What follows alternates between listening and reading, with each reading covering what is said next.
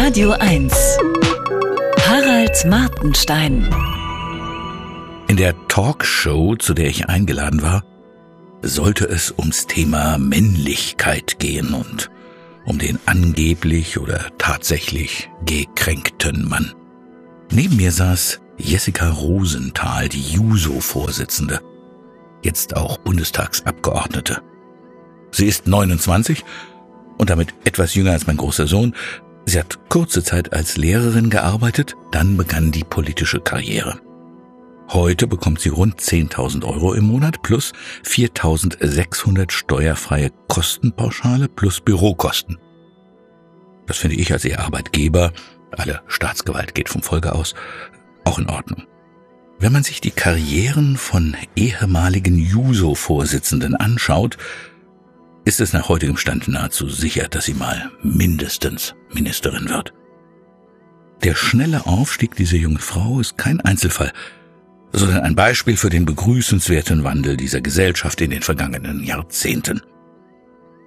Sie selber ist der Meinung, dass Männer auch ihrer Generation immer noch privilegiert sind. Mein Sohn zum Beispiel, der viel weniger verdient als sie. Männer würden einander die Posten zuschieben. Generell offenbar. So etwas täten Frauen aber nicht. Echt? Männer, sagt Frau Rosenthal, sollen über ihre Privilegien nachdenken. Okay. Mit 29 war ich Lokalredakteur und zufrieden damit. Heute bin ich privilegiert. Schreibe zum Beispiel für große Zeitungen und lebe in einer schönen Wohnung. Dass meine Eltern kein Abitur hatten und ich in eine Einzimmer-Dachmansarde hineingeboren wurde, wo wir zu dritt lebten, erwähne ich immer gern. Ich gehöre zu denen, die es geschafft haben, so heißt das ja. Leute wie ich können sich schwer dagegen wehren. Manchmal ein bisschen stolz zu sein auf den langen, oft mühsamen Weg, den sie im Leben zurückgelegt haben. Verdanke ich das alles wirklich nur meinem Penis? Äh, und, und, und, und selbst wenn es manchmal so war, er allein ist es nicht gewesen.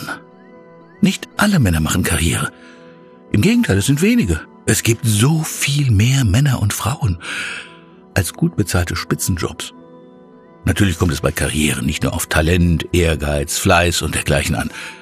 Das Leben ist ungerecht. Glück, Zufälle und Förderer spielen oft eine Rolle. Bei mir war es so. Wahrscheinlich war ich außerdem ziemlich angepasst. Opportunismus schadet ja nie. Aber ich war auch geradezu besessen von dem Willen, der Welt zu beweisen, dass ich etwas wert bin. Ich, der kleine, dicke, dumme Junge mit der billigen Brille, als der ich mich sah. Ich erzähle das nur, damit man versteht, warum alte weiße Männer manchmal gekränkt sind. Sie glauben, sie hätten etwas geleistet, das Respekt verdient.